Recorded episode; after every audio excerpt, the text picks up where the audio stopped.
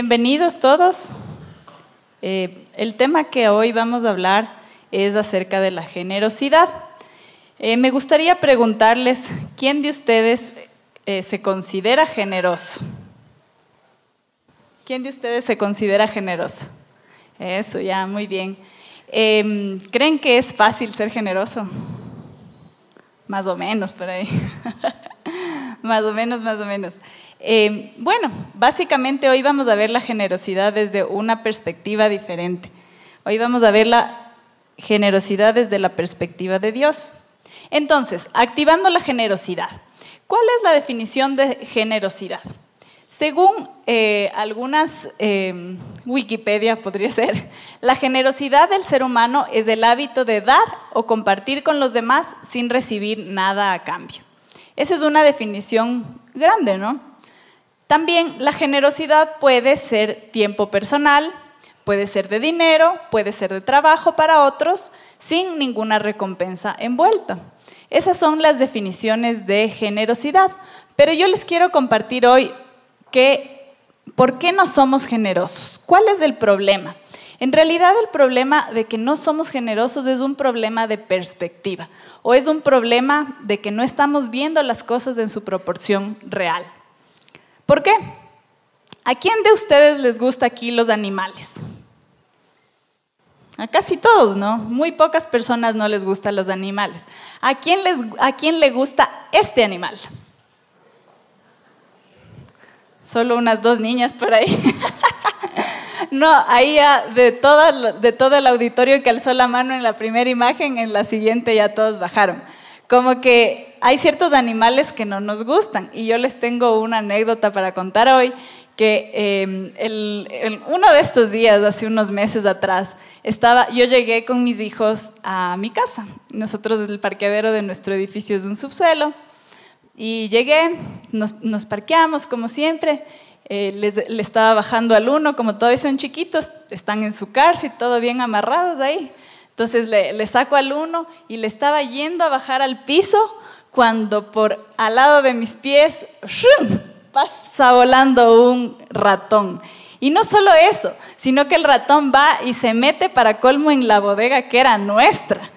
De en el edificio tenemos asignadas las bodegas, se mete en mi bodega. Casi me muero, pegué un grito y mi, y mi hijo, mami, ¿qué pasó? Mami, ¿qué pasó? Yo le digo, no, mi amor, lo que pasa es que ahorita acaba de pasar un ratón y qué feo. Y él, yo quiero verle, yo quiero verle. Y luego eh, el, mi otro hijo, yo también quiero verle. No, yo mejor no me bajo del carro. No, mami, que ni sé qué. Entonces empezó toda una historia. Y ellos que son tan imaginativos empezaron una historia de que los ratones y que vimos una rata. Y cuando llegó el papá le contaron la historia de la rata que ni siquiera vieron. Pero bueno, lo cierto es que ellos se quedaron impresionados y a todo el que veían le contaban que vieron un ratón y que un ratón vive en nuestro garaje y a todo, todo, fue toda una historia. Pero, ¿qué pasa si yo les digo que muchos de nosotros somos unos ratones? ¿Qué les parece? ¿Quién está de acuerdo? Ah, solo la misma nena que le encantan los ratones. Ella dice, yo sí, yo sí. Em, nosotros somos muchas veces unos ratones, porque estamos así, vivimos así. Vivimos corriendo con muchísima velocidad hacia ningún lado. Estamos afanadísimos buscando llegar a algo, lo hacemos con mucha velocidad, pero no llegamos a ningún lado porque estamos corriendo en la misma ruedita. Entonces, ¿cuál es esa ruedita en la que nos metemos nosotros a correr, a veces sin saber que hemos estado en esa rueda? A veces corremos con desesperación por lograr bienes materiales, lograr casas, lograr eh, eh, prestigio, lograr estatus, buscamos carros, buscamos cosas, Incluso buscamos experiencias, vacaciones, eh, lugares muy eh, interesantes, ir a un lugar de vacaciones en el Caribe o algún lugar donde nadie ha ido y voy a ser el pionero en llegar.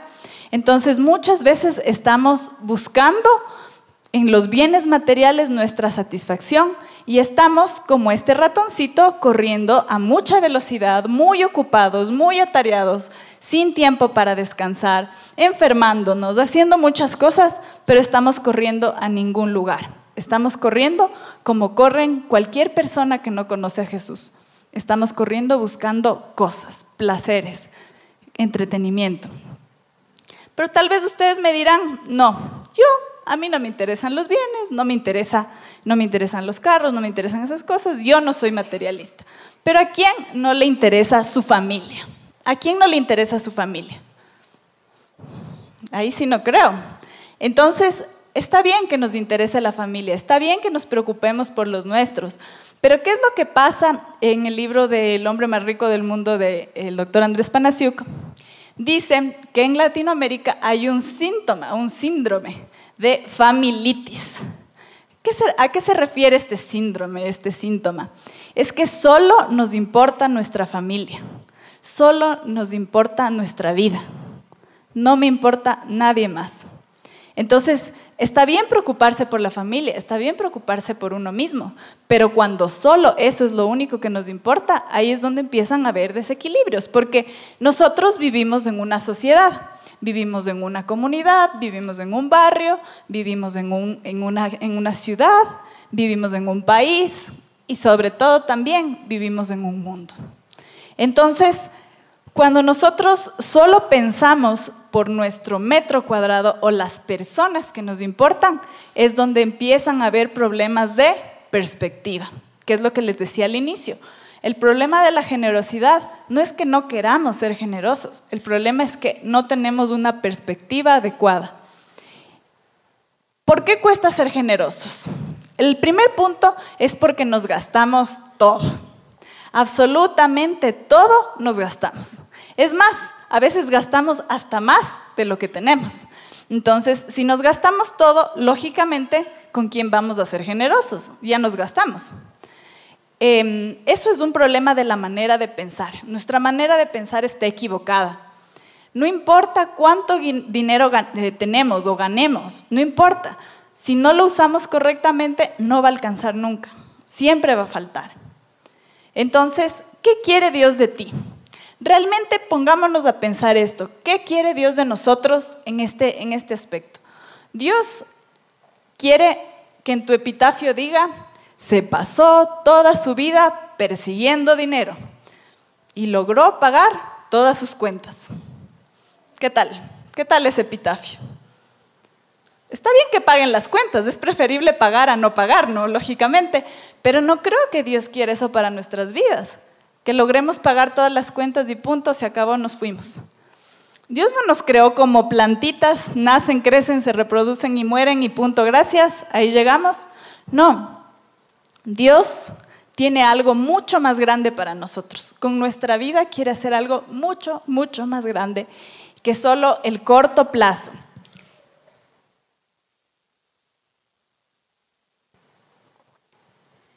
Busquemos la visión de Dios para nuestra vida. No persigamos el dinero. Dios tiene una visión, como les digo, mucho, mucho más amplia. No trabajes para el dinero, trabaja para cumplir tu visión, esa visión que Dios te está dando. Y haz que el dinero trabaje para ti. Entonces, cuando nosotros trabajamos para el dinero, se acaba el mes, pagamos las cuentas y nunca supimos ni qué hicimos, ni a dónde se fue, ni de dónde salieron los recursos, ni a dónde se fue la plata. Pero en cambio, si nosotros hacemos que el dinero trabaje para nosotros, nosotros le decimos al dinero, esta parte es para esto, esta parte es para esto y esta parte es para esto. En Proverbios 29, 18 dice, donde no hay visión, el pueblo se extravía. Entonces, es, es así, es tal cual, porque si no tenemos esa visión de Dios, de lo que quiere que hagamos con nuestras vidas, estamos yendo sin ningún sentido a ningún lugar. Eh, otra anécdota más de mis hijos es que les encanta a ellos salir al parque, irnos a, aventuras con ellos.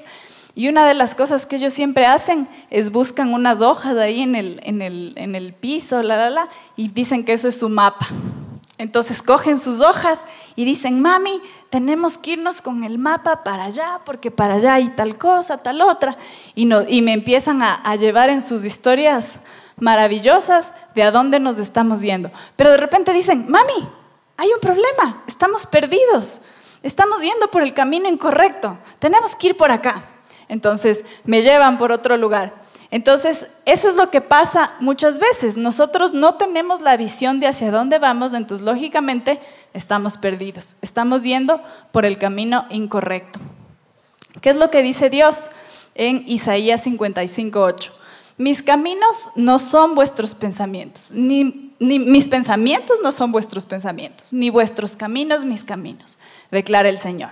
Entonces, Dios ve mucho, mucho, mucho, mucho, mucho más allá de lo que nuestra visión limitada ve.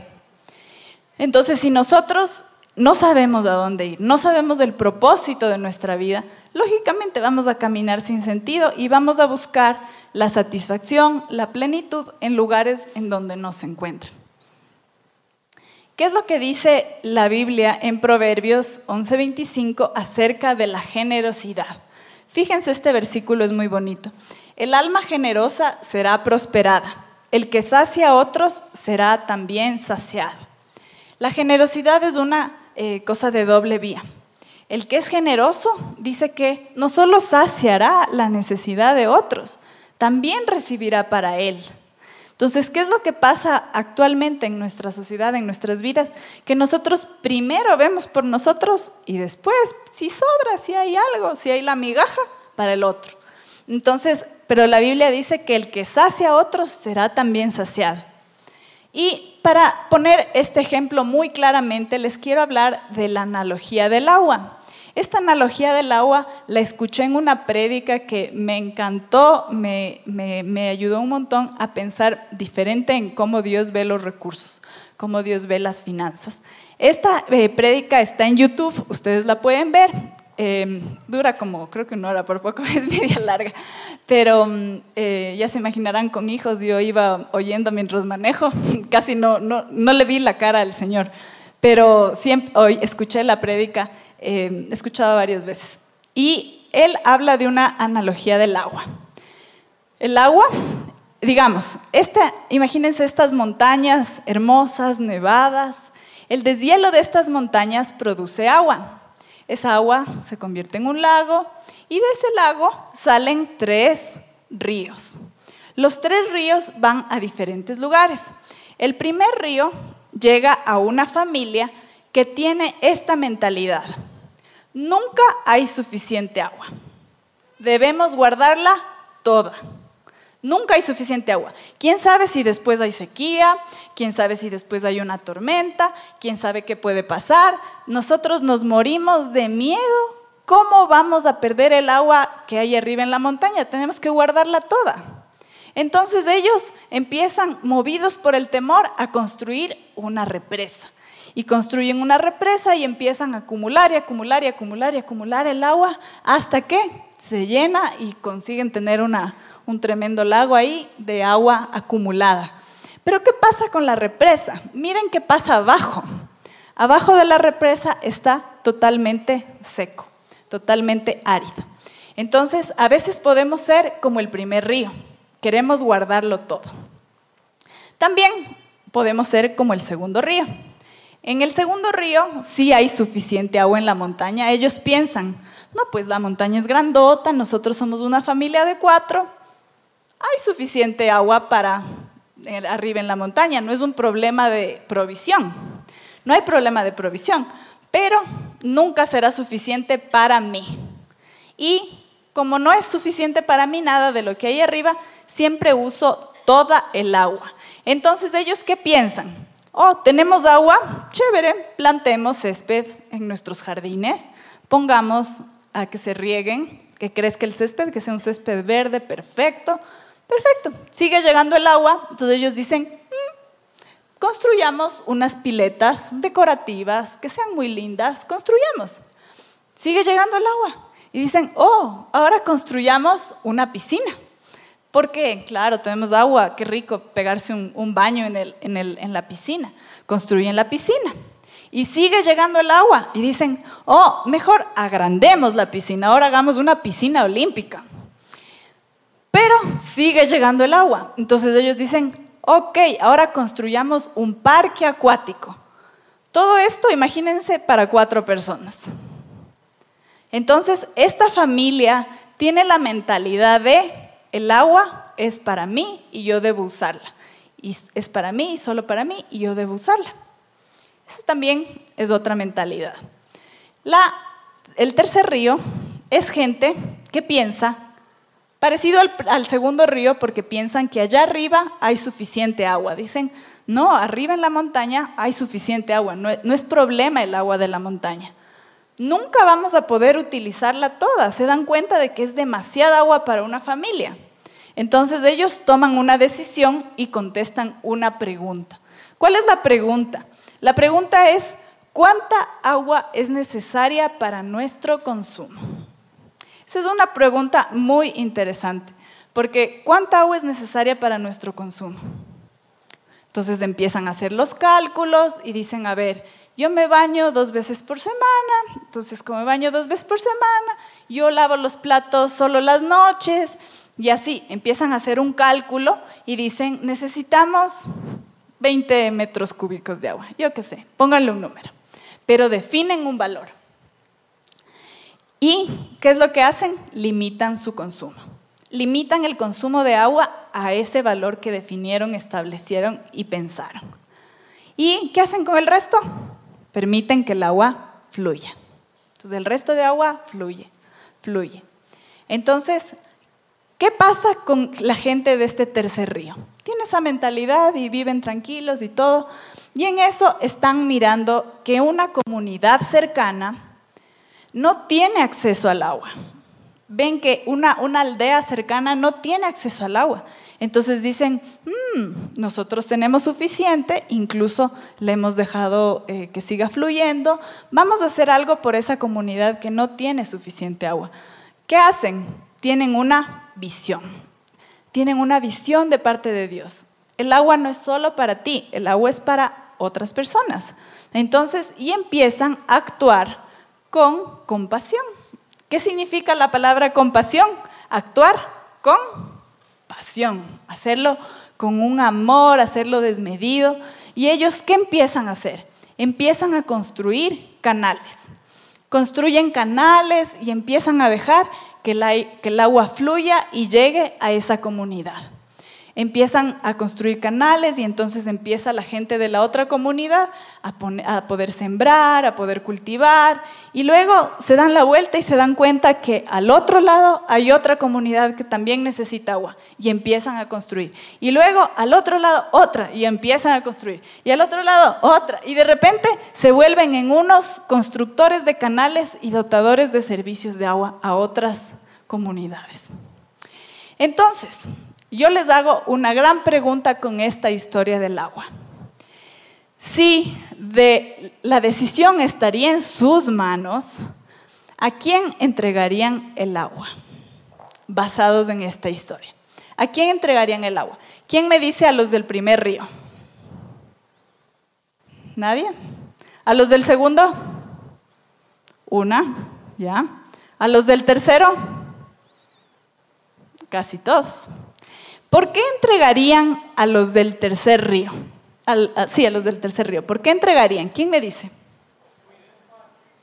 ¿Por qué? La cuidan, comparten, ¿qué más? Trabajan, ¿ya? Entonces, ¿qué es lo que, cuál es la analogía del agua con el dinero, con los recursos, con el tiempo, con la generosidad? Dios tiene recursos infinitos. ¿Quién cree eso? Amén. Ya. ¿Y qué pasa con Dios? Él busca un canal limpio para enviar esos recursos a donde deben llegar. Y muchas veces nosotros no somos ese canal limpio que ayuda a llegar el agua a su destino. Nosotros debemos ser esa conexión entre los recursos de Dios con los usuarios del reino.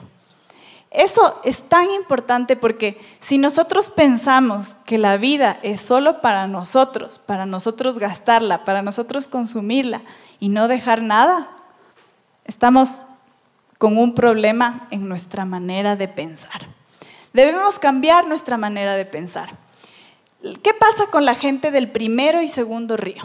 Ellos gastan primero, pagan sus cuentas y luego si sobra, pero solo si sobra, que generalmente no sobra, intentan hacer algo. ¿Qué pasa con la gente del tercer río? La gente del tercer río gasta al final. Ellos diezman, dan ofrendas, ahorran, invierten y después de todo eso gastan. Es una gran diferencia en concepción. Si se ponen a pensar, es algo que no todos lo podemos hacer o no todos lo hemos logrado hacer o es algo que es un cambio total y radical de manera de pensar.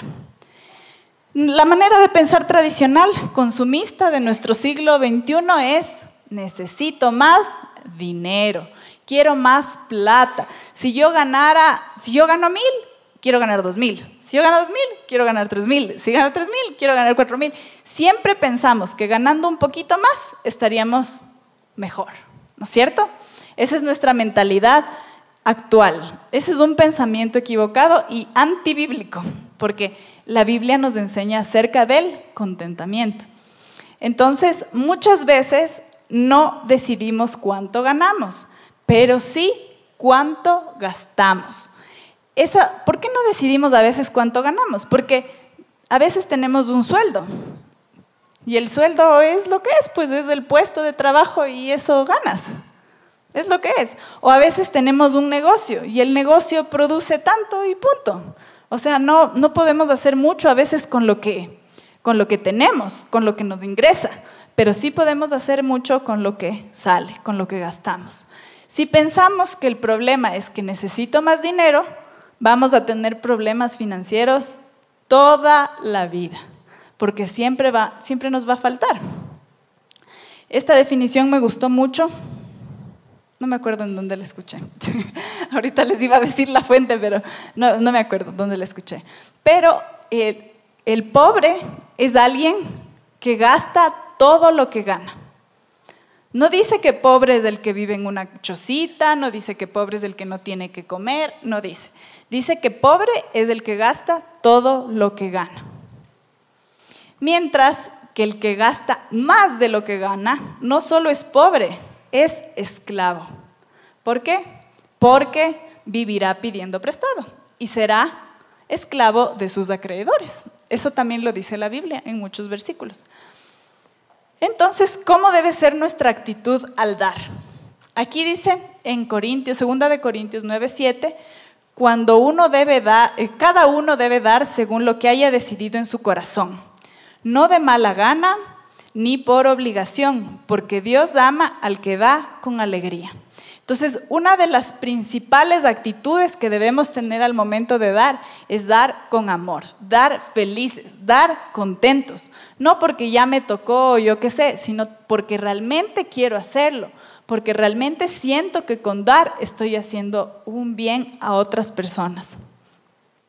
Y la otra cosa que dice aquí en Mateo 6.2 dice, cuando des limosna, no hagas tocar trompeta delante de ti, como hacen los hipócritas en las sinagogas y en las calles, para ser alabados por los hombres. De cierto os digo que ya tienen su recompensa. Entonces, esto es otra cosa también.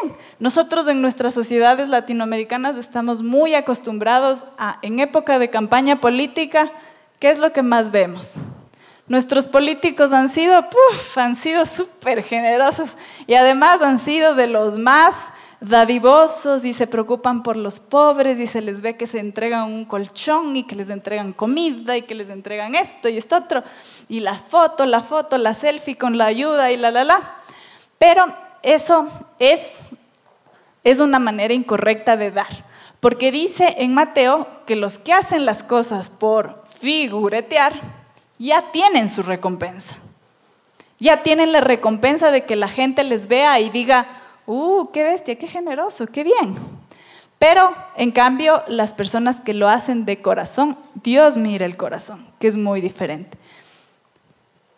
Entonces, para seguir en este cambio de mentalidad, en este cambio de, de manera de pensar, debemos reconocer que primero es lo primero. Nuestras prioridades, como definimos nuestra vida, lo que hacemos, cómo nos organizamos, cómo, eh, qué cosas podemos sacrificar o no sacrificar, refleja tus más profundas convicciones y tus prioridades. Entonces, primero es lo primero. ¿Qué dice Proverbios 3.9? Honra a Jehová con tus bienes y con, con las primicias de todos tus frutos.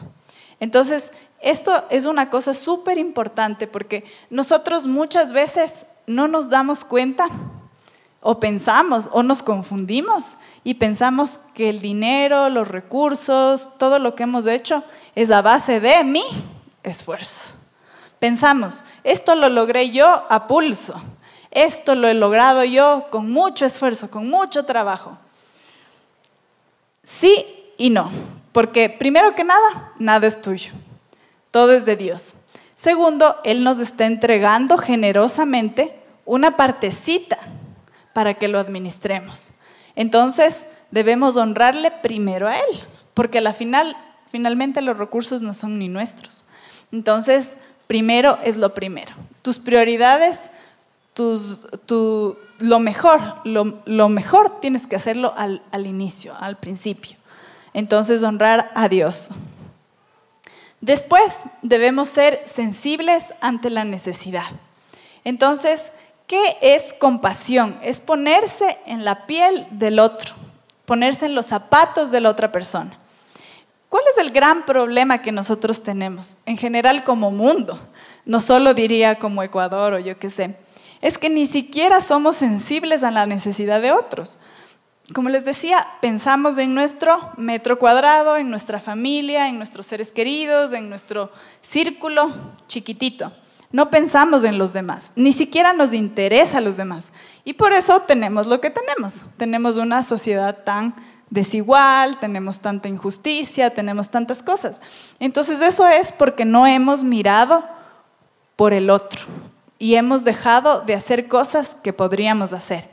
Entonces, eh, lo que dice la Biblia en Proverbios 3:27 es, si tienes poder para hacer el bien, no te rehuses a hacérselo a quien lo necesite. Entonces, nosotros muchas veces, como les decía, primero no tenemos nada que dar porque nos gastamos todo, pero muchas veces no solo es el tema de dinero, es muchas veces el tema de tiempo, de intelecto, de pasión. Yo puedo hacer muchas cosas con los dones y talentos que Dios me ha dado eh, pero muchas veces no lo quiero hacer o no me interesa porque no veo una necesidad. No me doy cuenta, es como que estuviera con una venda que no puedo ver. Entonces, tal vez si nos damos cuenta de una necesidad y hacemos algo, podemos ayudar desde una persona, desde alguien muy chiquitito, hasta lograr el impacto en un pueblo entero, quién sabe en una nación quién sabe, en, un, en una sociedad en general. podemos hacer algo grande desde algo muy chiquito. Entonces, miren lo que dice este pensamiento. La prosperidad financiera no significa nada si no va acompañada de la profunda satisfacción interior de marcar la diferencia en la vida de alguien más.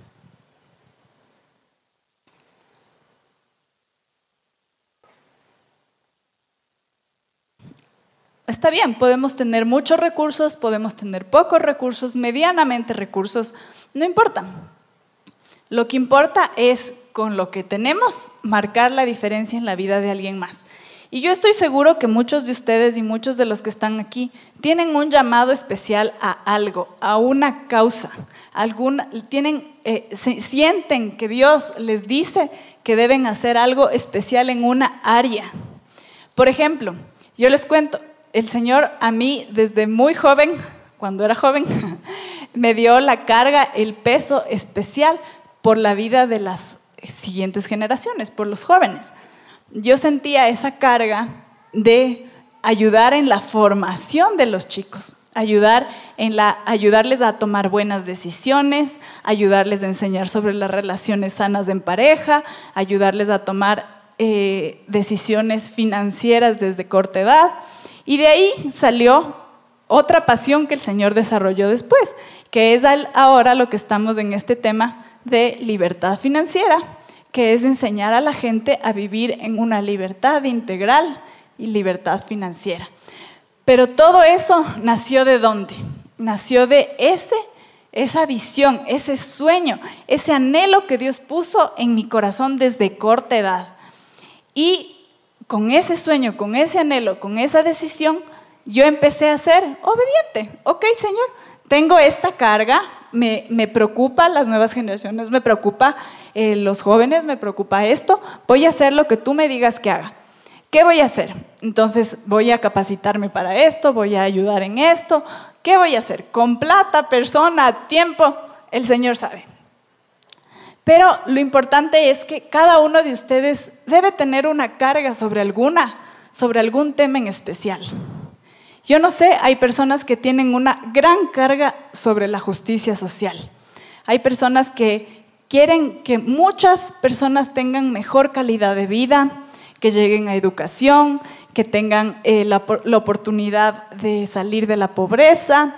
Tal vez hay otras personas que tienen esa carga misionera, esa carga misionera de pensar en cómo hacemos para que el mensaje de Dios llegue a más lugares y transforme vidas. ¿Qué carga tienen ustedes? Cada uno de ustedes debe tener una carga en específico. Yo también tengo la carga por la parte de la ecología, por la parte del planeta, por la parte de los recursos, por cuidar, administrar, no solo la parte financiera, sino también administrar los recursos naturales. Esa es una, una carga que Dios ha puesto claramente en mí. Tal vez no tendré carga en otras cosas, pero yo estoy clara que el Señor puso esa visión en mí. Y ahora, desde que soy mamá, también Dios ha puesto una una carga en mí por los niños, por las nuevas generaciones. Entonces, ahorita yo les digo, piensen, pídanle al Señor que les diga, que les hable a su corazón y les diga en dónde quiere que ustedes ayuden, en dónde quiere que ustedes sean generosos. No solo con su tiempo, como les digo, no solo con sus recursos, con su tiempo, con su inteligencia, con su tiempo, con su inteligencia, con todo lo que ustedes son, con sus dones, sus talentos, sus recursos, sus contactos, sus habilidades.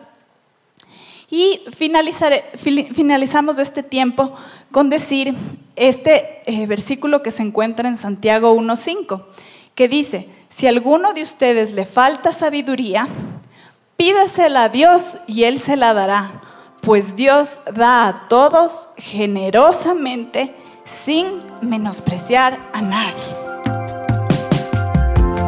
Si te gustó esta prédica, te invitamos a que te suscribas a nuestro podcast y nos sigas en YouTube, Facebook e Instagram como Encuentro con Bahía. Además, recuerda que cada semana tendremos una prédica nueva para ti.